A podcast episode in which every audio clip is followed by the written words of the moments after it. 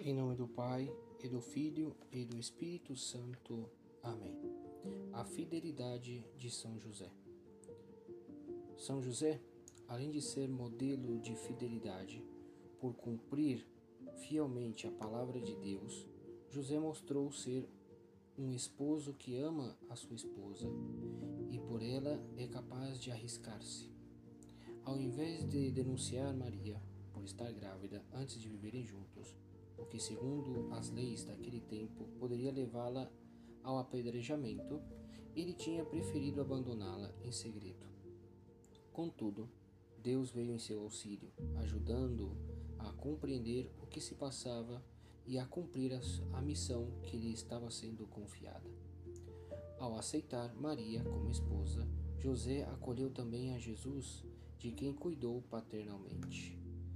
Deste modo, a profecia de Isaías, proclamada na primeira leitura de hoje, se cumpriu plenamente através do sim de Maria, contando também com o sim de José. Eis que uma virgem conceberá e dará à luz um filho, e lhe porá o nome de Emanuel, o que significa Deus está conosco.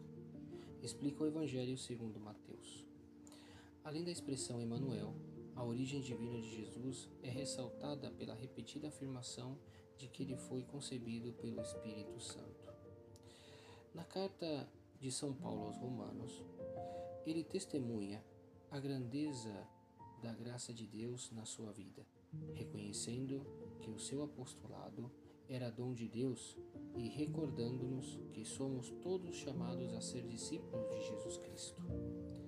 Para tanto, liturgia das missas do Advento tem nos convidado a abrir as portas para que o Rei da Glória possa entrar em nossas vidas, conforme rezamos também no Salmo 23. Deus conta também com o nosso sim, assim como ele contou com o sim de Maria e de José.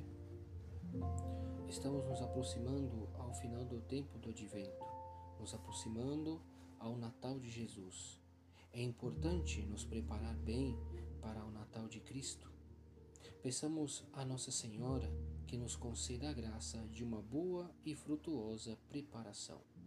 Louvado seja nosso Senhor Jesus Cristo, para sempre seja louvado.